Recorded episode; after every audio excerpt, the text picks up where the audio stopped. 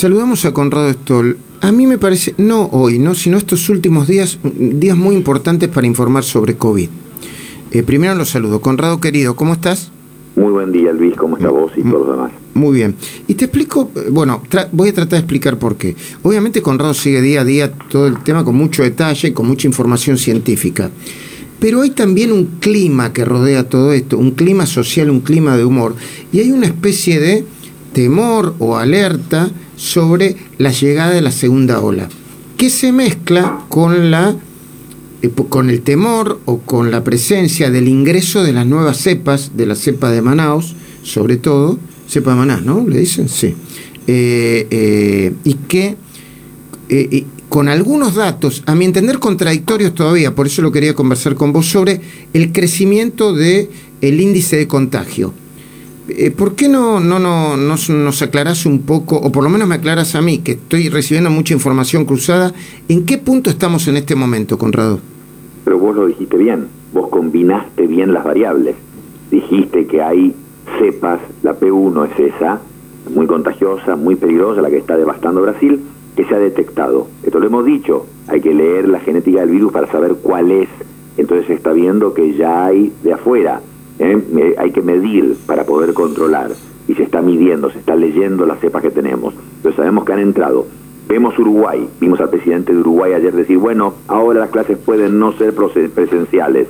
Se da cuenta que está con un problema potencial cercano. En Brasil tenés lo anecdótico del señor de, la, de, una ciudad, de la ciudad de Canela, que sugiere rociar con alcohol desde aviones a la ciudad para desinfectar, para combatir al virus hasta el hecho de que ahora, no les voy a hacer ninguna gracia, ningún brasileño puede llegar a Estados Unidos. No pueden ir a Estados Unidos.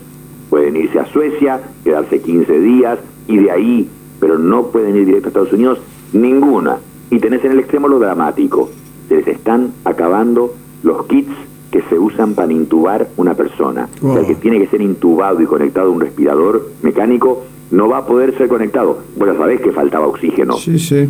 Que hay problemas de oxígeno. Ahora no tienen ni el tubo que uno usa para meter en la garganta para intubar a la persona y no se pregunta a las familias sobre la resucitación. En medicina hay algo muy importante en personas graves en que uno como médico tiene que preguntar con las familias, el paciente está grave, quiere que resucitemos, no, si tuviera un paro, acá ni preguntan y no resucitan.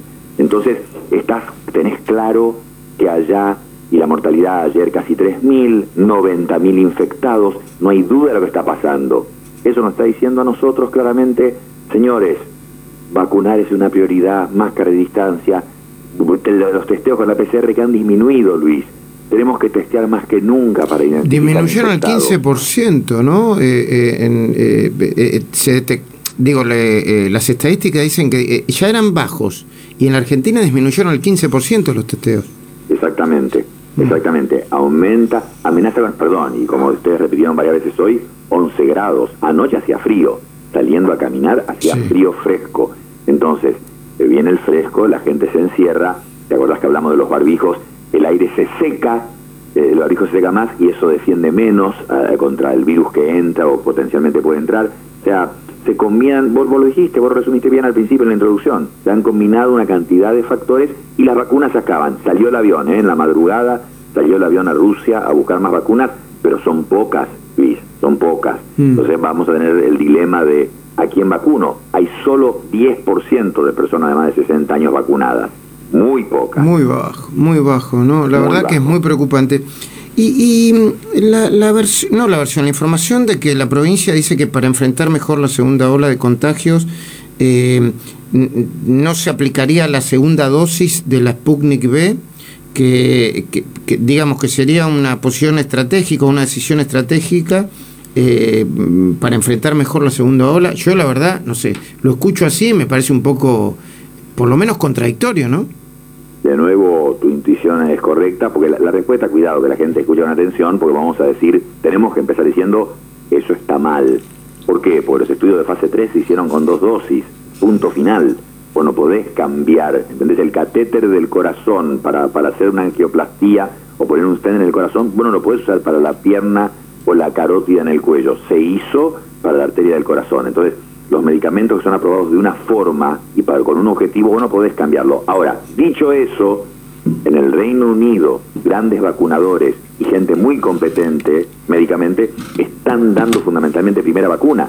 Si vos mirás cuánta gente recibió primera vacuna en el Reino Unido y cuántos las dos, bueno, la inmensa mayoría recibió una sola.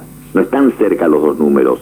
Entonces, puede pasar, Luis, que tenemos que tengamos tan pocas vacunas que sea mejor dar una sola que no dar, que, que, que, dar, que dar a mucha menos gente, digamos, que dar las dos, pero darle a mucha menos gente, y hay que cuidarlas. ¿eh? En Mendoza hubo un problema con la Sinopharm, se, un lote se perdió porque se juntó en una heladera con las otras. Eh, hay que ahorrar en los lugares que estén vacunando, y, y yo he accedido a los de la ciudad, ¿eh? los he conocido por, por personas cercanas, los de la ciudad. Muy prolijo, muy bien, muy bien, pero están juntando las gotitas que quedan porque ahí tenés de sobra. Y por último, por último, Pfizer probó que el que ya estaba infectado con una dosis tiene suficiente. Ellos lo han probado con estudios de Israel. Entonces, si vamos a hacer, si se va a hacer eso acá y se va a dar una dosis, ¿no sería mejor que los primeros en la fila que reciban una sola dosis sean los que ya estuvieron infectados? Hay mucha gente que ya sabe que estuvo infectada, porque se hizo anticuerpos o porque tuvo la enfermedad. Mm. esos tendrían que ser los primeros en la línea de los que sabemos que van a recibir quizás una sola dosis si no llega más. Mm. Eh, la Cruz Roja detectó que la cantidad de personas que tuvieron COVID es mayor de lo pensado. ¿Cómo, cómo se entiende eso? Se une con lo que acabo de decir y es muy importante. ¿Cuánta gente tuvo COVID, Luis? Se ha hablado todo el año pasado de eso. Y por eso en ONCE y Constitución hacían el test de los anticuerpos, que era para ver quién lo tuvo. Después se dejó de hacer, eh, por las razones que sea. Pero es muy importante saber cuánta gente se estuvo infectada porque tiene que ver con inmunidad de rebaño por ejemplo, tiene que ver con que a esos infectados por ahí les puedes dar una dosis y, los estás defendiendo igual. Entonces, la Cruz Roja se ocupa de las transfusiones en Estados Unidos. Transfusiones, hacen chequeos y lo que han hecho durante el 2020 muy inteligentemente, a cada persona que iba a hacer a donar sangre, le medían los anticuerpos. Y por ahí no sabían que habían estado infectados y ellos encontraban gente infectada. Bueno, en octubre del año pasado el 4% les daba positivo de gente que no sabía y había tenido la infección. En enero de este año, en la Cruz Roja en Estados Unidos, gente que iba para la transfusión, para donar sangre, el 12% tenía anticuerpos diciendo que había tenido COVID. ¿Sabes cuántos en la primera semana de marzo, ahora hace dos semanas? ¿Cuántos? El 20% de los donantes tienen anticuerpos positivos. Te quiero decir que hay una proporción muy grande, quizás más grande de la que pensábamos que el 10% de la población ha tenido COVID.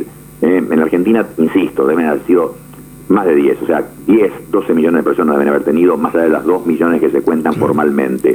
Bueno, este dato de la Cruz Roja demuestra que hasta 20% de la gente, y perdón, esto es de los donantes que van a la Cruz Roja, imagínate cuando vos tomas toda la población de Estados Unidos. mucho más. Este, así que hay mucha gente que ha tenido COVID, podrían estar defendidos, podrían estar defendidos, número uno, y segundo, con una dosis seguramente estarían bien. Gracias, Conrado. Muy completa, como siempre, tu información y tu análisis. Muy buen día, Luis, a todos. Igualmente.